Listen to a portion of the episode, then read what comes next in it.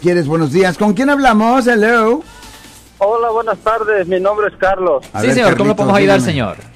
Ok, una pregunta para el licenciado y también para Marcos. Sí. Mire, eh, está pasando algo para esta área de Morgan Hill y Gilroy. ¿Qué, pa- qué pasa? ¿Qué pasa? Su- su- supuestamente la policía está llamando a las casas y les está diciendo a las personas que, que tienen orden de arresto. Ok. Entonces ya ha habido varias personas y ayer justamente le hablaron a un cuñado mío Sí. diciéndole eso. Entonces mi cuñado ahora anda muy asustado, pues él trabaja en el field y ahora no sabe qué hacer, anda muy asustado.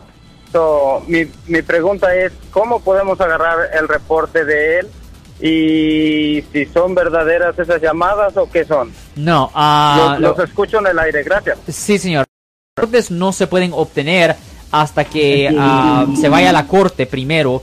Y generalmente a esos reportes se lo dan a, solo a la víctima de un delito o al abogado que está representando al acusado. Pero la familia o amigos no pueden agarrar ese reporte. Pero ah, muchas veces lo que se hace es un abogado penalista como yo entra a la corte y se abre una audiencia para hablar con el juez para ver lo que se tiene que hacer para quitar la orden de arresto. En ciertas situaciones el juez quita la orden de arresto simplemente con la palabra del abogado. En otras situaciones el juez dice no, se tiene que pagar una fianza. Pero de cualquier forma se tiene que quitar la orden de arresto. Después de que se quite la orden de arresto ya es tiempo para empezar a ordenar la evidencia y manejar el caso, Marco. Pero eh, esto está raro de que le, le anden llamando así a la gente Pues le voy a decir una al cosa. azar. Ok, le voy a decir una cosa. El condado de, ah, de Santa Clara, donde está Gilroy, San José, ellos, ah, ellos están teniendo ciertos problemas económicos, voy a decir. Y lo que está pasando es que hay mucha gente, hay mucha gente que tienen orden de arresto sin saber que tienen orden de arresto porque la corte no tiene la obligación legal. La corte no obligación legal de mandarle notificación a la gente. Recuerden que esas cartas que le mandan a la gente ocasionalmente de corte se llama courtesy notice por razón, porque es una notificación cortesía. La ley no requiere, es la responsabilidad del acusado de estar revisando. Pero obviamente una persona generalmente no va a estar revisando si no piensa que tienen una orden de arresto.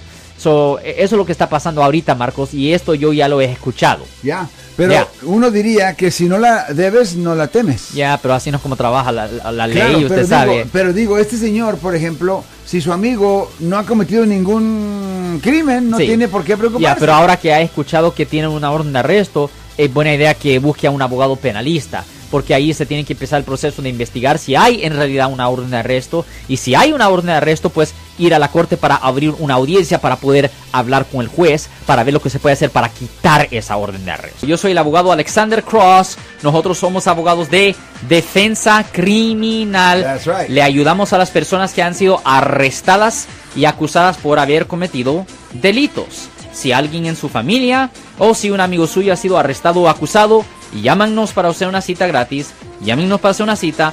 Ese número es el 1-800-530-1800. Estamos aquí en toda la área de la Bahía.